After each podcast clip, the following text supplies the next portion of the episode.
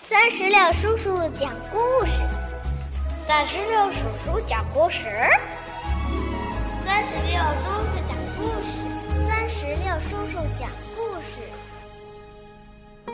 嗨，宝贝儿，你好吗？欢迎收听酸石榴叔叔讲故事，也感谢您关注酸石榴的微信公众账号。今天呀。酸石榴叔叔要给宝贝们讲的是和手有关的绘本故事，故事的名字叫做《手不是用来打人的》，那它到底是干嘛的呢？我们一起来听听看吧。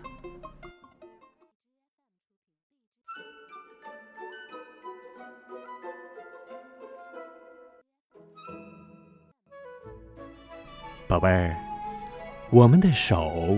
有大有小，形状不同，颜色也不大一样。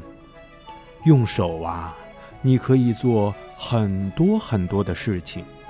手可以用来问好，与人交流，比如说“你好啊”“嗨 ”“hello”。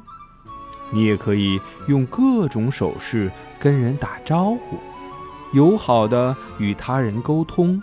比如伸出你的手与人握手说说话，挥挥你的手跟人问好打招呼。你还可以用你的手画画或写字，还有的小朋友可以用他的手讲故事。但是有些事儿手可不能做，手不能用来打人。因为打人是不友好的行为。首先，打人会弄疼别人。想想，打人会给别人带来什么呢？打人不仅会伤害别人的身体，还会伤害别人的感情。打人后，请这么做，就是给别人道歉，说声很抱歉。那么，为什么人们会打人呢？因为有些时候我们会感到伤心，比如说，皮特从来都不和我玩儿；还有些时候我们会感到嫉妒，嗯，我想要那个玩具；还有些时候我们会感到害怕，嗯，那个总捉弄我的孩子过来了；还有些时候。我们是感到生气，我不喜欢姐姐拿走我的东西。还有的时候啊，没有任何原因，有的人就是喜欢对别人指手画脚。你是否也会有这样的感觉呢？有时候很想打人，但手不是用来打人的。你可以通过其他的方式来表达自己的感情，比如吹口琴、做手工、画画、跳蹦床、抱抱你的枕头、听听音乐。当然，我们还可以用语言来表达。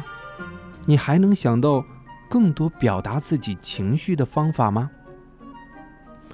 过了一会儿，你会感觉好多了。一旦感觉好了，你和你的手便可以重新开始玩游戏了。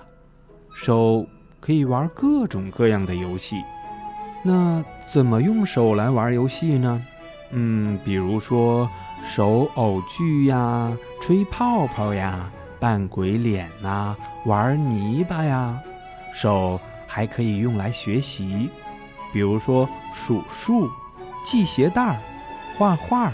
提问题，还可以创造乐曲，打响指、拍手或者敲打出节拍。嗯，你能打节拍吗？试一下吧。当然，还有其他好玩的事儿，比如说堆沙堡。总之啊，手是用来玩游戏、学习、做事和堆沙堡，而不是用来打人的。因为打人是不正确的行为。既然如此，当你和你的朋友发生争执的时候，你该怎么办呢？嗯，你可以尝试一起来解决这个问题。你可以听听别人的意见呢，你还可以试着去理解朋友的感受，你的朋友可以试着理解你的感受，你们可以想办法正确的处理问题。如果你的朋友大声的喊叫，又踢又推，甚至打人，该怎么办呢？你不能还击，你可以走开，嗯，找些别的事儿做，或者是找别人玩，或者是求助能帮你的大人，比如老师啊、爷爷呀、妈妈呀、姐姐呀。你还可以对你的朋友说：“手不是用来打人的。”手能使我们更加的安全，比如扣紧安全带呀。手还可以帮助别人，用你的手可以做很多很多的事情，比如收玩具、喂宠物、整理书架、搬运书本、扫地。如果你想成为一个乐于助人的人，该怎么做呢？当然。最重要的是啊，手还可以用来照顾自己。我们用手穿衣服、洗脸、梳头发、刷牙和关灯。你是怎样照顾自己的呢？手是用来帮助人，用来照顾人，用来保证你的健康和安全的。手不是用来打人的，当然。成年人也不能用手打人，手是用来与他人友好相处、表达爱的。去吧，宝贝儿，和你身边的人击掌庆祝。最后，手还会跟我们说再见。宝贝儿，到这里，儿童好品德系列之手不是用来打人的。这个故事就全部讲完了。听完这个故事，你是不是对手的用途有了更多的了解呢？除了我们刚才讲的这些手的作用，那你还能够想到其他的一些作用吗？手还能用来做什么呢？如果你能想出来。那就赶紧让爸爸妈妈在故事页面下方的留言区来给酸石榴叔叔留言吧。当然，如果你喜欢这个绘本故事，还可以让爸爸妈妈在故事页面下方的二维码处直接扫码下单带回家，一边听故事一边看绘本。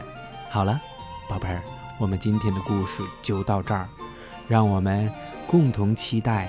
下一个精彩的故事，拜拜，拜拜，拜拜。